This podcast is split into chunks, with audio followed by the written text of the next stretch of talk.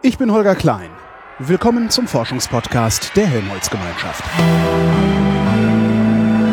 Resonator.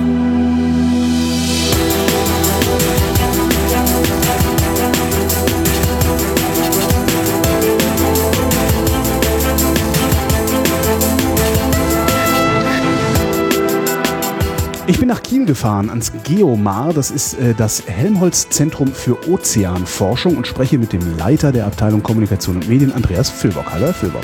Schönen guten Tag. Jetzt wollte ich fragen, was machen Sie hier eigentlich am Geomar? Dann sagen Sie ja Ozeanforschung. Dann sage ich dort Danke, tschüss. Das ist wahrscheinlich ein bisschen wenig. Äh, was genau forschen Sie? Ja, oder also Ozean? Ozeanforschung oder Meeresforschung, darum geht es hier am Geomar und zwar in einer ziemlich großen Bandbreite. Wir untersuchen das Meer eigentlich überall dort, äh, wo es blau tief ist, also nicht Küstenforschung Weil das waren die AVI-Kollegen. Oder die Kollegen vom Helmholtz-Zentrum Gestacht auch. Genau, die auch. Hm? Genau. Äh, also wir gehen dahin eigentlich primär, wo das Meer richtig tief ist. Äh, wir machen auch Tiefseeforschung, aber wenn wir unser Spektrum so aufblättern wollen, ähm, dann geht es um vier große Themen. Das erste ist der Ozean und das Klima. Also wie beeinflusst der Ozean unser Klima und wie verändert sich auch vielleicht der Ozean durch Klimaveränderung. Das wollen wir verstehen und untersuchen. Im zweiten Schwerpunkt geht es mehr um das, was im Ozean lebt. Der, und zwar um den menschlichen Einfluss, den wir ausüben, was äh, im Ozean lebt. Also das marine Ökosystem, wie funktioniert es und vor allen Dingen, wie verändern wir es durch verschiedene Prozesse. Stichworte können da sein Überfischung zum Beispiel, Stichwort, anderes Stichwort kann sein Ozeanversauerung, das ist wiederum einen Bezug zum Klima hat, äh, solche Fragestellungen. Ähm, der dritte, das dritte Feld, mh, da geht es um marine Rohstoffe, marine Ressourcen. Da denken Sie vielleicht an Öl und Gas. Das ist gar nicht mal äh, das, woran wir primär denken. Äh, hier geht es zum einen um biologische Rohstoffe. Das heißt, äh, zum Beispiel Wirkstoffe aus dem Meer. Können wir Arzneimittel aus äh, marinen Organismen äh, entwickeln? Können wir? Können wir. Oh. Ja, kann man. Äh, es geht ferner um äh, mineralische Rohstoffe. Hm, da ist das Stichwort Erze, Erzfabrik in der Tiefsee. Also äh, man findet äh, an Gesteinen, die man in der Tief, die in der Tiefsee zu finden sind, ähm, Mineral, Mineralien, äh, die es vielleicht lohnt, in Zukunft mal abzubauen, wenn Ressourcen an Land weniger werden oder man die mh, knappen Mineralien an Land ähm, nur noch schwer zugänglich findet, dann ist vielleicht die Tiefsee auch eine Alternative. Und das dritte äh, in diesem Bereich ist das ähm, Das vierte. Äh, nein, das ist das dritte und das dritte in dem äh, in dem Feld äh, Ach so, ich Ressourcen. ah, okay, ah, oh, Das, ah, die dritte äh, Ressource. Die dritte Ressource, das ist dann doch Energie. Äh, hat auch was mit Gas zu tun, aber in diesem Fall ähm, nicht mit mh, einem Erdgas in gasförmiger Form, sondern mit Erdgas in fester Form, in Form von Gashydraten, die es am Meeresboden gibt, die wir untersuchen und wo wir versuchen herauszufinden, gibt es dort umweltverträgliche Abbaumethoden, äh, um diesen fossilen Brennstoff in Zukunft äh, zu nutzen, ohne zum einen das Klima weiter zu schädigen und zum anderen äh, auch ohne die marine Umwelt zu ähm, äh, schädigen. Was sind Gashydrate? Ähm, stellen Sie sich das vor wie ein Stück Eis, das brennt wie ein Grillanzünder. Äh, das klingt, wir sagen auch brennendes Eis dazu, das klingt zunächst einmal ziemlich äh, eigenartig. Also Sie haben wirklich ein, äh, ein Eisklumpen vor sich äh, und der brennt, weil in dem Festkörper des Eises Methangas eingeschlossen ist. Also es ist nicht Eis aus Methangas, sondern das Es ist, ist Eis mit Methangas. Und zwar äh, ist das nur stabil unter sehr hohem Druck und unter niedrigen Temperaturen. Äh, und das findet man in einigen hundert Metern äh, Wassertiefe im Meeresboden dann. Ähm, und äh, dort ist es stabil, solange eben der Druck hoch genug ist und die Temperatur niedrig. Mhm. Äh, kommt es so in fester Form vor. Findet man im Sediment äh, gebändert. Ja, äh, vierter jetzt, vierter, jetzt, ja. vierter Forschungsschwerpunkt. Da geht es um marine Naturgefahren. Äh, da könnte man natürlich, wenn man hier gerade in Norddeutschland sich befindet, zunächst einmal an Sturmfluten oder sowas mhm. denken. Aber wie gesagt, Küste ist nicht so äh, unbedingt der Schwerpunkt bei uns, sondern hier geht es um marine Naturgefahren, die verursacht werden durch äh, Plattenbewegung der Erdplatten. Das heißt, äh, haben Sie auch sicherlich schon mal gehört, dass äh, unsere Erde eben äh, kein so ganz stabiles Gebilde sind, sondern äh, es schwimmen an der Oberfläche äh, Erdplatten, die auseinanderdriften und auch zusammenstoßen und mhm. bei diesen Prozessen entstehen Erdbeben, vulkanische Ausbrüche äh, und äh, äh, wenn so ein Beben unter Wasser ähm, stattfindet, äh, dann können äh, die Erschütterungen auch an die Wassersäule weitergegeben werden. Diese dabei entstehenden Wellen breiten sich aus und können an, dann in Küstenregionen auch Tsunamis, also sehr hohe, schwere äh, Überflutungen äh, verursachen. Äh, und da wollen wir zunächst einmal verstehen, wie diese Prozesse funktionieren und sind auch dabei, Regionen zu identifizieren, die besonders gefährdet sein könnten in Zukunft. Äh, wir sind noch nicht, nicht so weit, dass man Erdbeben vorhersagen kann. Da äh, bedarf es noch einiger äh, Forschung. Das ist im Moment nicht, nöt, nöt, äh, nicht möglich. Sorry, äh, nicht möglich. Also Sie können nicht sagen, in fünf Wochen wird es dort ein schweres Erdbeben mhm. geben bringt euch in Sicherheit. Äh, das ist leider nicht möglich. Man kann höchstens sagen, diese Region war schon lange nicht mehr von einem schweren Beben heimgesucht worden, ist aber aufgrund ihrer geologischen Struktur sehr stark gefährdet. Äh, das heißt, diese Region könnte sehr bald durch ein Erdbeben ähm, beeinträchtigt werden.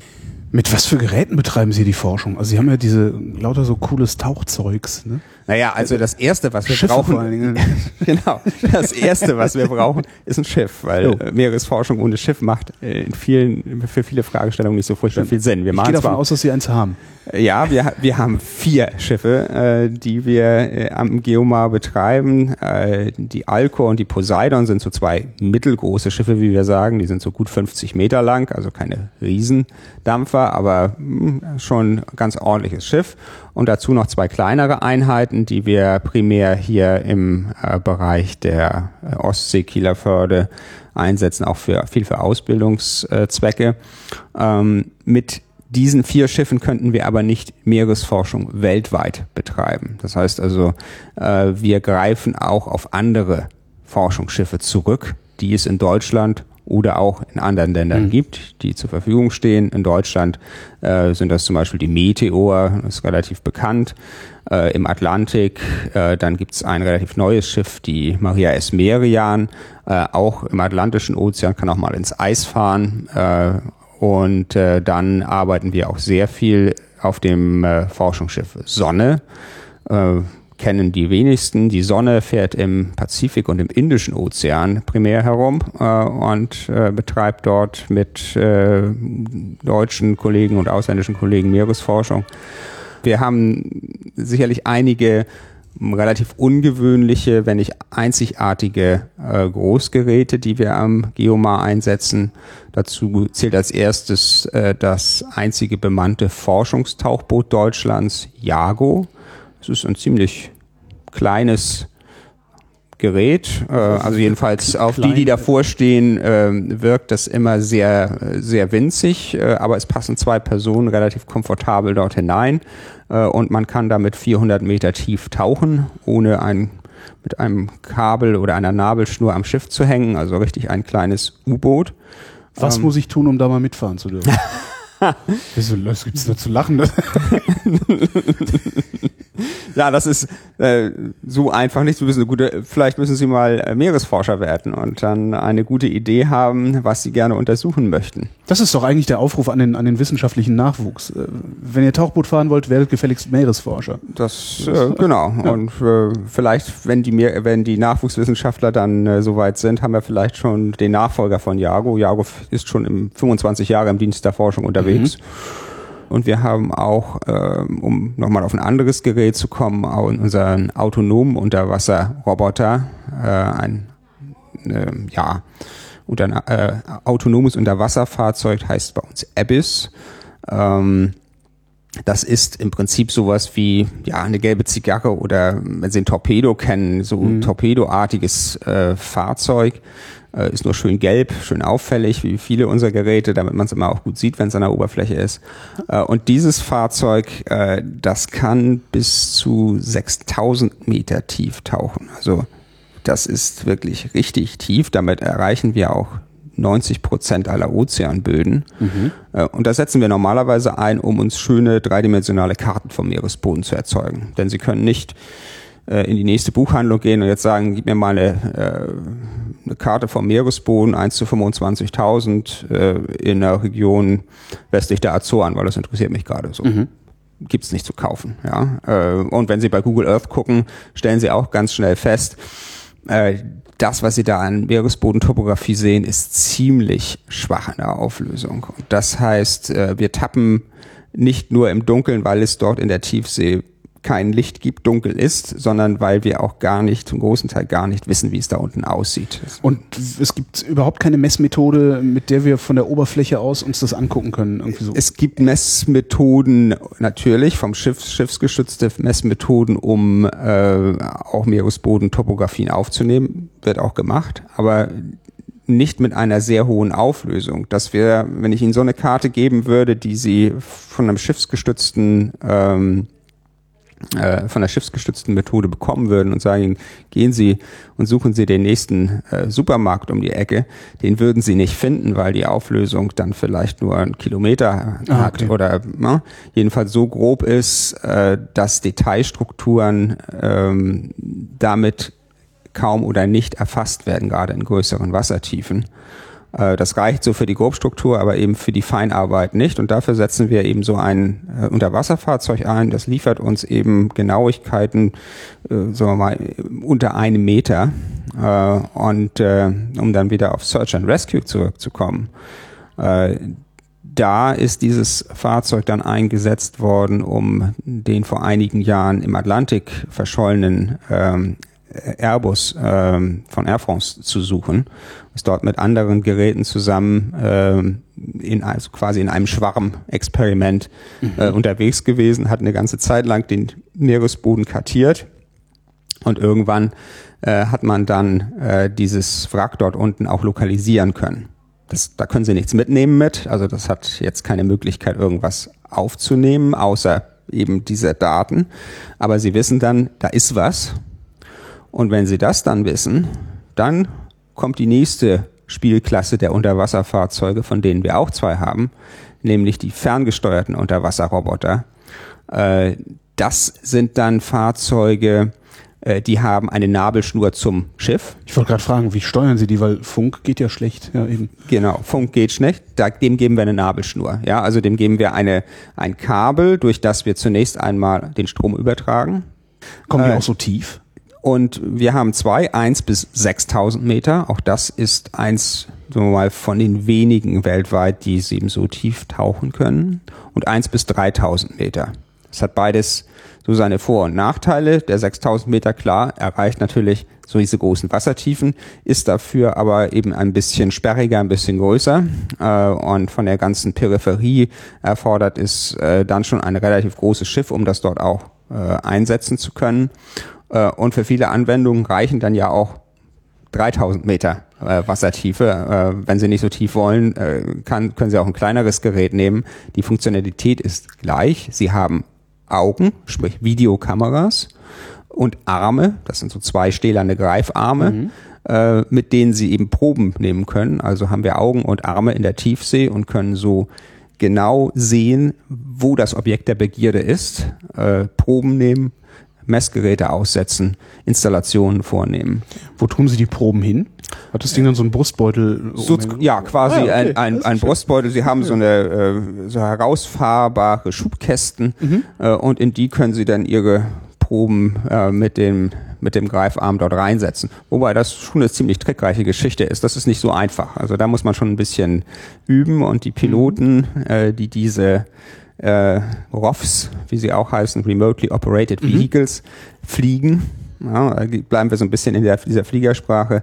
Äh, die werden äh, speziell geschult, äh, damit sie eben auch die diese Bewegungen, die sie ja nur auf einem Bildschirm äh, in ihrem Steuerstand verfolgen können, äh, dann auch umsetzen können. Sie haben ja im Prinzip nur ein zweidimensionales Bild und müssen das aber in, in eine dreidimensionale Bewegung ja um, äh, umsetzen, was durchaus anspruchsvoll ist. Warum nur bis 6000 Meter? Warum tauchen wir nicht tiefer?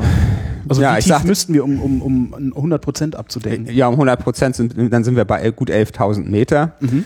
Ähm, ich sagte schon, bei 6.000 Meter erreichen wir mehr als 90 Prozent aller Meeresböden. Äh, da können Sie sich zum einen fragen, gibt es wissenschaftliche Fragestellungen, die es unbedingt erfordern, dass sie noch tiefer gehen müssen, dass sie also in Regionen vordringen müssen, die deutlich eben unter 6000 Meter liegen. Das sind also die wenigen äh, Tiefseegräben, die es dann gibt. Ähm, und zweitens müssen Sie natürlich sehen, wenn Sie dahin wollen, dann steigt der Aufwand überproportional. Wir haben bei 6000 Meter bereits 600 Kilo pro Quadratzentimeter an Druck. Ja, das ist also wirklich, da lasten auf jedem Quadratzentimeter 600 Kilo. Da wollen Sie äh, und ich will da auch nicht sein und sich dem aussetzen. Endlich Das- schlank. Ne? Ja, das wäre ein bisschen zu viel. Ähm, also das äh, entsprechend müssen Sie eben äh, Ihre äh, Ihre ganze Dimensionierung ihrer Ihrer Bauteile entsprechend einrichten. Natürlich geht das. Technisch Klar. wäre es möglich. Technisch ist es möglich. ist nur eine finanzielle Frage. Es ist dann, genau. Und äh, irgendwo müssen Sie ja auch die meist äh, öffentlichen Geldgeber davon überzeugen, dass dieser, dieser Aufwand noch Sinn macht und dass Sie dann wirklich noch äh, nützliche und sinnvolle Ergebnisse herausbringen, die diesen Aufwand rechtfertigen.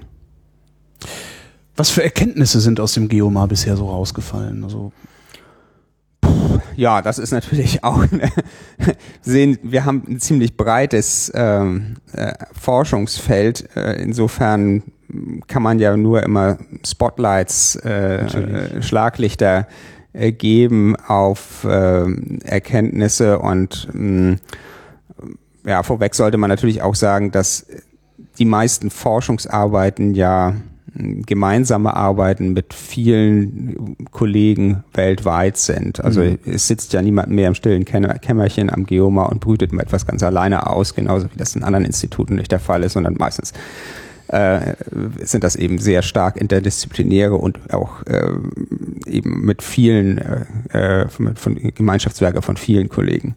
Ich denke, wo wir äh, zum einen Pionierarbeit geleistet haben, ist auf dem Gebiet der Gashydratforschung. Mhm. Dort haben wir äh, schon sehr lange äh, geforscht und sehr viel Erfahrung in dem Bereich.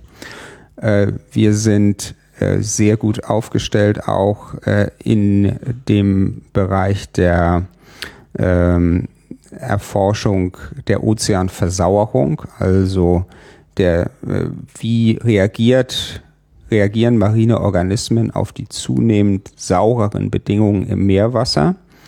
Äh, dort äh, sind wir sehr intensiv äh, dabei, äh, Experimente sowohl äh, an Land unter kontrollierten Bedingungen wie auch äh, unter, sagen wir mal, realen Bedingungen im, im Ozean durchzuführen, verschiedene Organismengruppen zu untersuchen. Das ist, denke ich, im Moment ein sehr äh, intensives Forschungsfeld.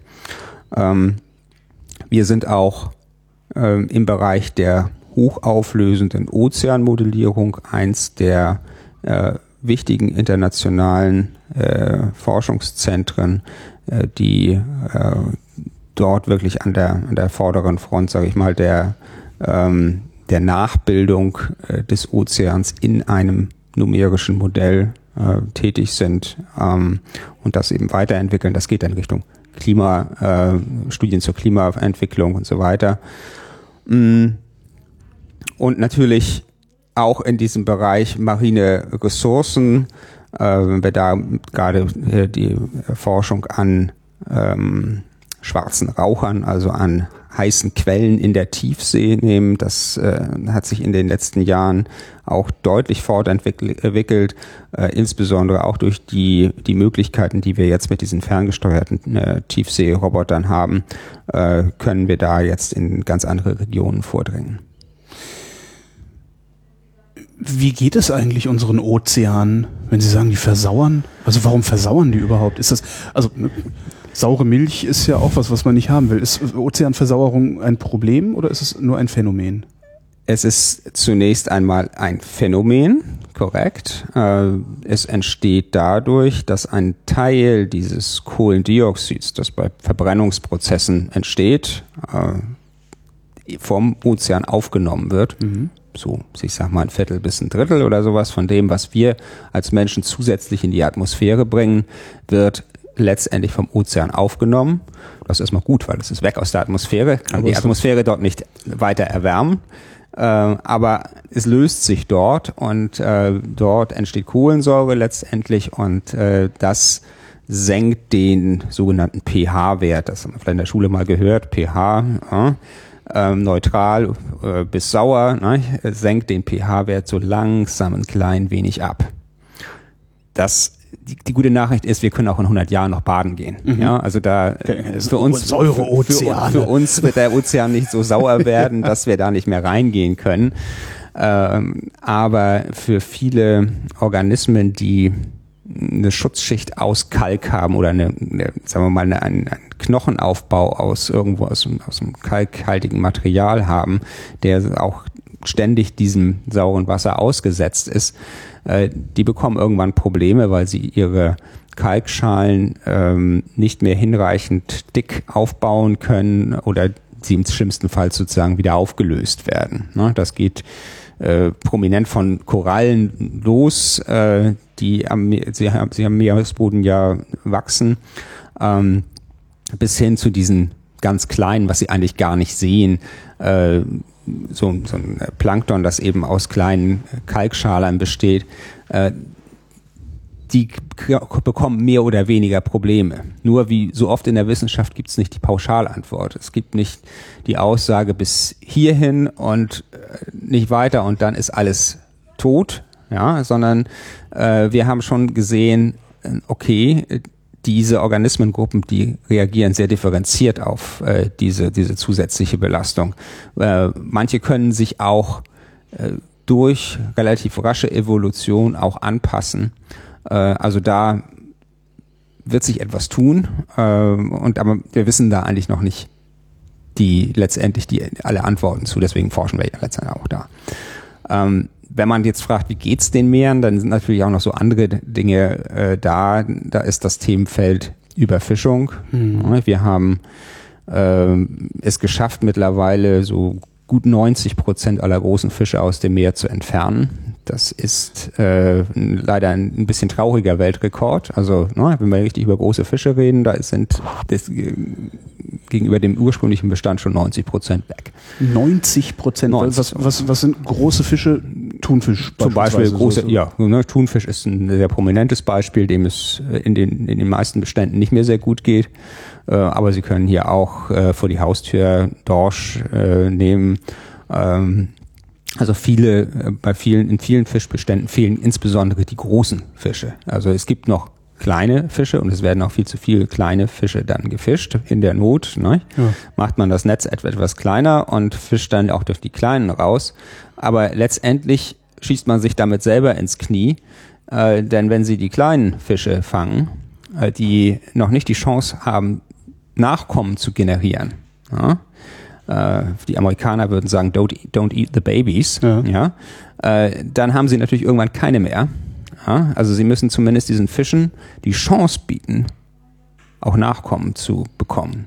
Weil dann äh, haben sie natürlich, geht der Bestand ja weiter. Ja? Aber wenn sie zu stark in, die, in einen äh, schrumpfenden Bestand eingreifen und eben diese Jungfische äh, dort herausholen, äh, dann hat man irgendwann wirklich ein nachhaltiges Problem und sie müssen immer mehr Aufwand betreiben, äh, bekommen eine Zeit lang noch natürlich einen ganz guten, äh, eine ganz gute Quote da raus aus dem Meer, äh, aber irgendwann geht das dann auch nicht mehr, dann lohnt sich einfach nicht mehr.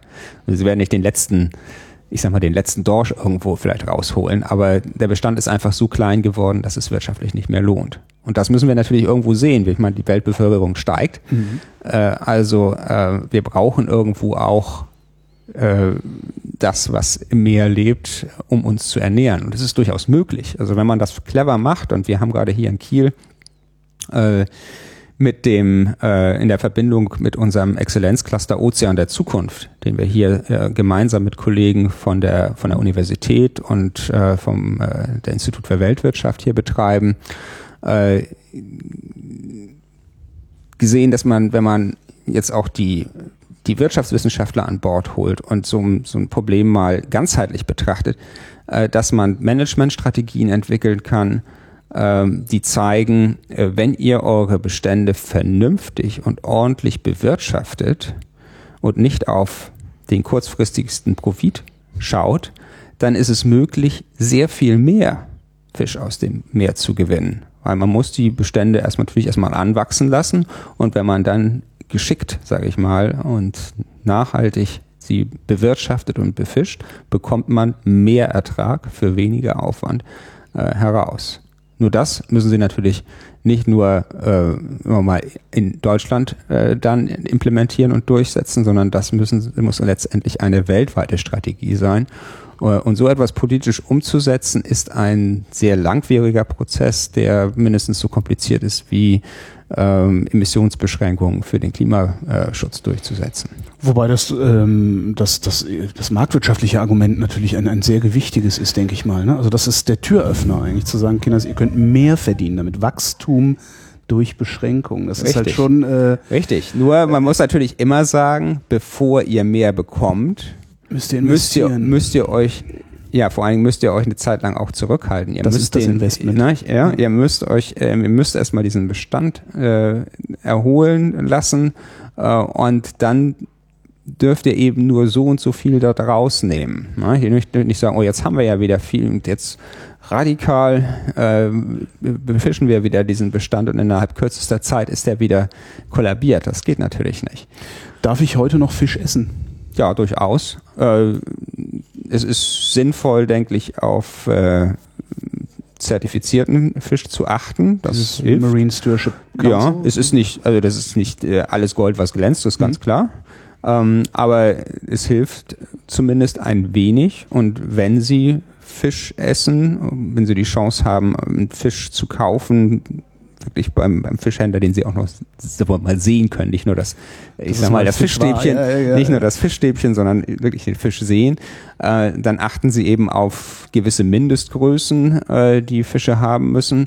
Äh, auch da kann man nicht einfach sagen, eine Scholle muss jetzt, ich sag mal, 30 äh, Zentimeter lang sein. Das mhm. richtet sich auch ein bisschen nach dem, wo sie herkommt natürlich. Äh, Ostseefische sind per se zum Beispiel kleiner als Nordseefische. Das liegt so ein bisschen an, am Salzgehalt äh, ne, unter den Bedingungen, die sie wachsen.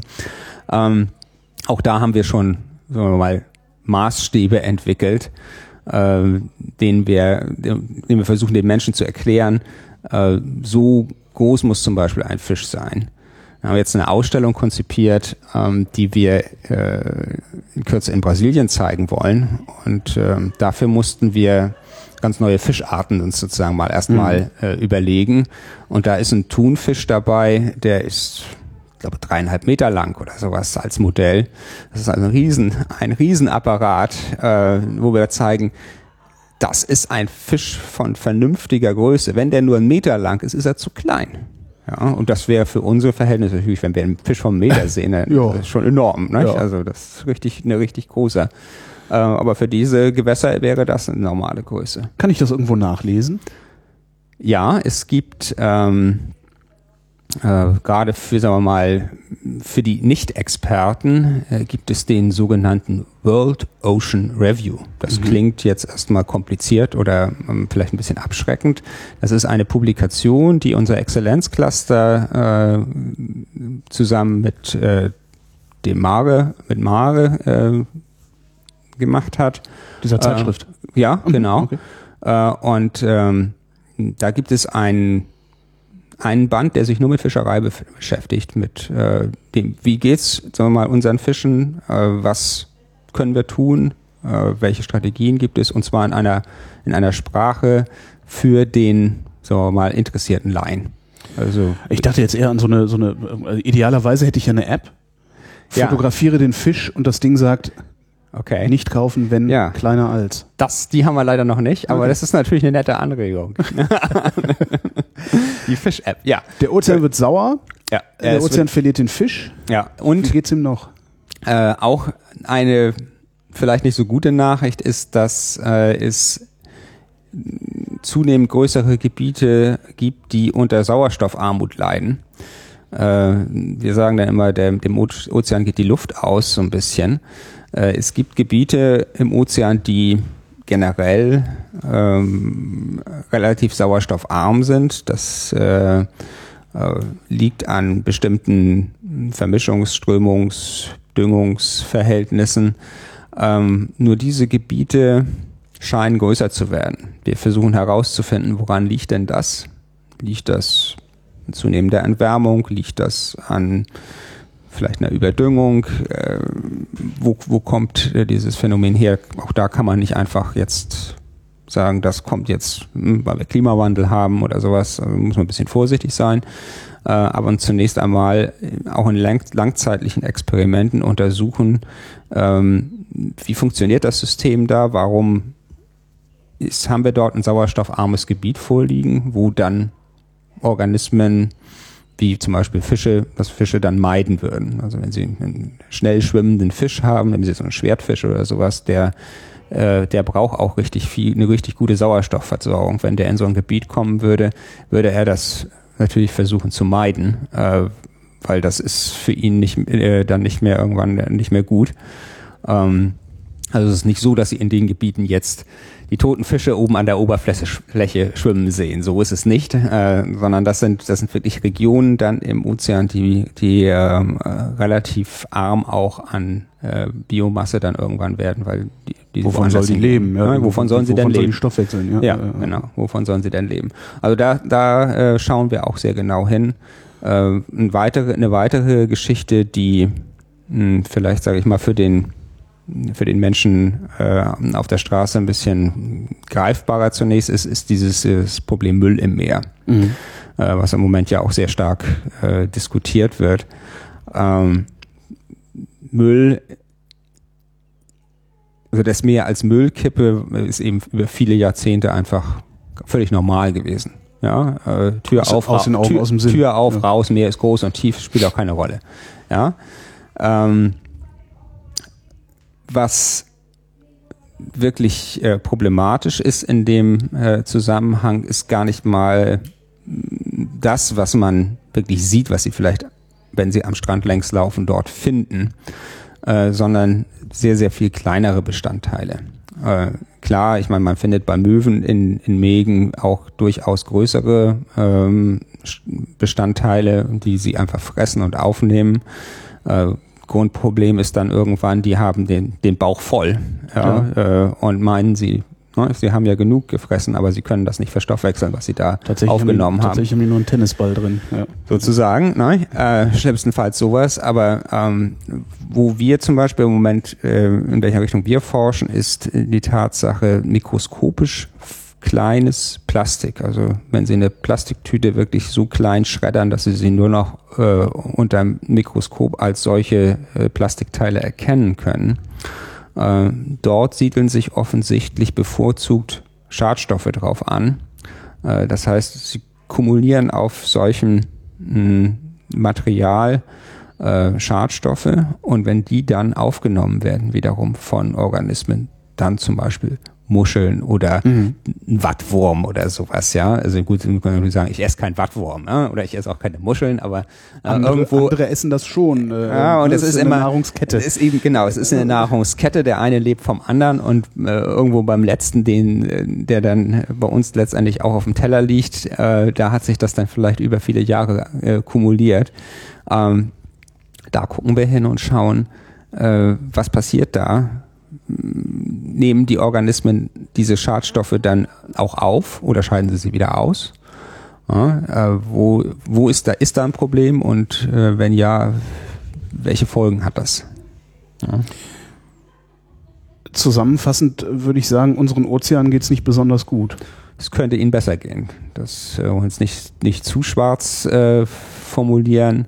Äh, klar, es gibt eine Menge, eine Menge Probleme. Wir kennen sie zum Teil ja noch gar nicht. Äh, wir versuchen dem natürlich auf die Spur zu kommen. Es gibt natürlich auch immer Chancen, das sind nämlich die Ressourcen, die, die man vielleicht nutzen kann. Ähm, wir müssen sehen, dass wir vernünftig mit dem Gute, was wir hier haben, umgehen. Äh, und je mehr wir auf diesem Planeten sind, desto sorgfältiger sollten wir mit der Ressource umgehen. Sind Sie da zuversichtlich oder eher pessimistisch? Tja, äh, die Menschen sind, glaube ich, nicht so gestrickt, dass sie per se ähm, immer an die nächsten drei bis fünf Generationen denken, sondern äh, häufig ja doch eher äh, an sich beziehungsweise an das, was sie noch so überblicken können. Insofern bin ich da nicht so furchtbar optimistisch, äh, was dies betrifft. Äh, ich denke, man muss versuchen, Lösungen zu finden äh, für Probleme, die den Menschen nicht den Eindruck gibt, dass sie sich dabei kasteien müssen, dass sie dabei äh, bei irgendetwas was stark behindert werden, äh, dass diese, diese Lösungen nicht angenehm sind, äh, dann ist die Akzeptanz auch, denke denk ich, höher. Äh, einfach solch was umzusetzen. Ich sag manchmal, äh, was uns so ein bisschen, ein bisschen fehlt, äh, ist so eine Art iPhone für den Klimaschutz. Also irgendwas, was, was so cool was, ist, was dass cool es ist und will. dass es jeder haben will ja. und äh, das äh, uns aber aus äh, solchen äh, Bedulien wie eben Klimawandel oder vielleicht eben auch äh, Meeresschutz hilft. Äh, dann äh, wäre das, glaube ich, sehr viel einfacher, manche Dinge umzusetzen. Wie behalten Sie denn dann trotzdem gute Laune, die Sie offensichtlich haben? Ach ja, ich meine, äh, ich glaube, man darf, man darf nicht äh, sich ständig, sagen wir mal, nur die, die Probleme, nur die Schwierigkeiten ähm, vor Augen führen, sondern äh, man muss sich äh, ja versuchen, an, an anderen Dingen zu freuen, denn äh, weil man darf die Probleme nicht aus den Augen verlieren, aber äh, ich bin nicht der Typ, der äh, deswegen jetzt ständig in, in Tränen ausbrechen würde, sondern äh, vielleicht einen anderen optimistischen Blickwinkel dann versucht zu finden. Andreas Füllbock, vielen Dank. Ja.